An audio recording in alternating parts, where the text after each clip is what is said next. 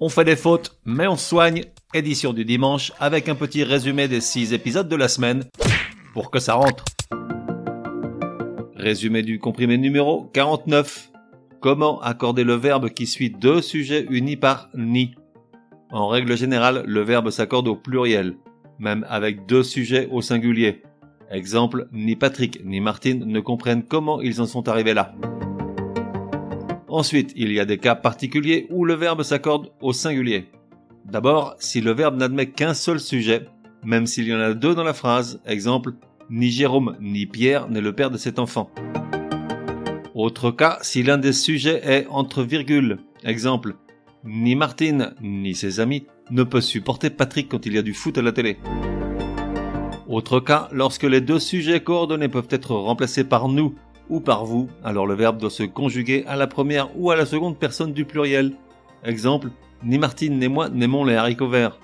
Ou encore, ni toi ni Patrick n'aimez l'entraîneur du PSG.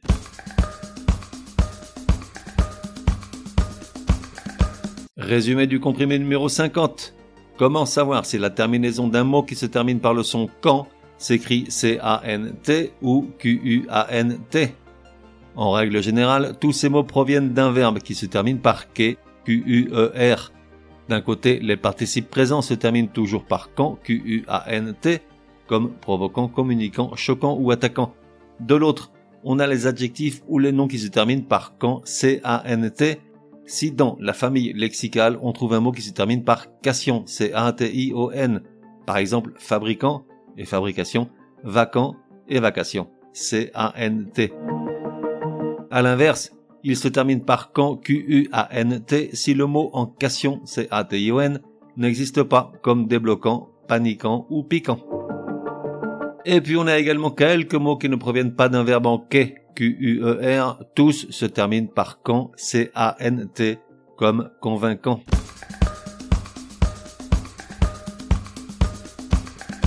Résumé du comprimé numéro 51. Comment correctement placer le tréma? Dans pratiquement tous les cas, le tréma est porté par la voyelle dont la prononciation est ainsi rendue obligatoire. Exemple, Noël, héroïne, caïd, canoë. Exception, les mots qui comportent une syllabe en gu, G-U, ou en gui, G-U-I. À l'origine, bien qu'indiquant que c'était le U que l'on devait prononcer séparément, le tréma était porté par la seconde voyelle.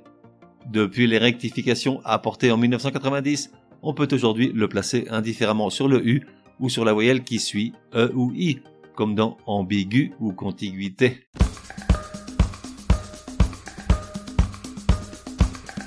Résumé du comprimé numéro 52.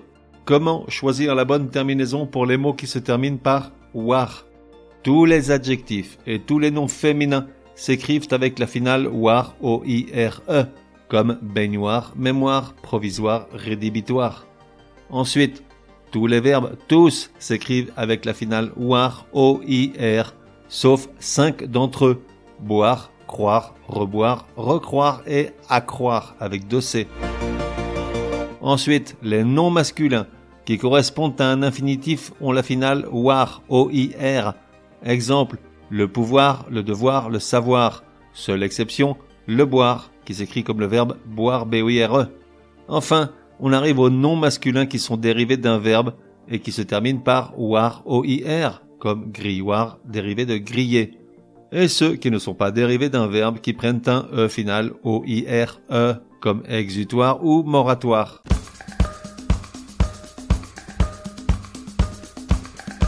Résumé du comprimé numéro 53. Comment différencier les verbes qui se prononcent tous comme bailler?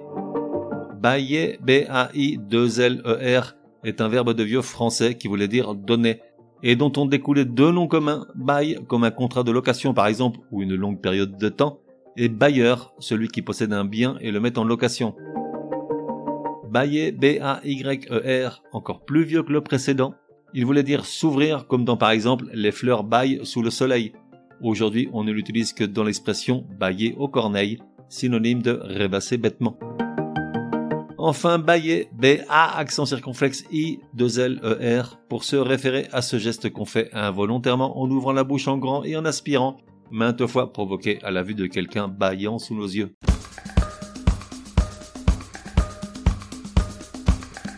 Résumé du comprimé numéro 54. Comment parfaitement écrire les noms des vins avec une majuscule ou une minuscule initiale? En fait, c'est assez simple. Dans l'absolu, un nom de vin prend une minuscule initiale, même si à l'origine il s'agit d'un nom de lieu, d'une bourgade, d'une ville, par exemple un Bourgogne, un Chablis, minuscule. À l'inverse, si on cite la provenance d'un vin, par exemple un vin de Bordeaux ou un cru de Bourgogne, on met une majuscule initiale. De même, s'il s'agit d'une marque ou du nom de la propriété ou du domaine, il faut mettre une majuscule initiale. Enfin, les cépages, quels qu'ils soient, par exemple Gamay, Pinot, etc., prennent une minuscule en initiale. On fait des fautes, mais on soigne. Édition du dimanche te donne rendez-vous à partir de demain pour six nouveaux comprimés super fastoches. En attendant, café et à la messe.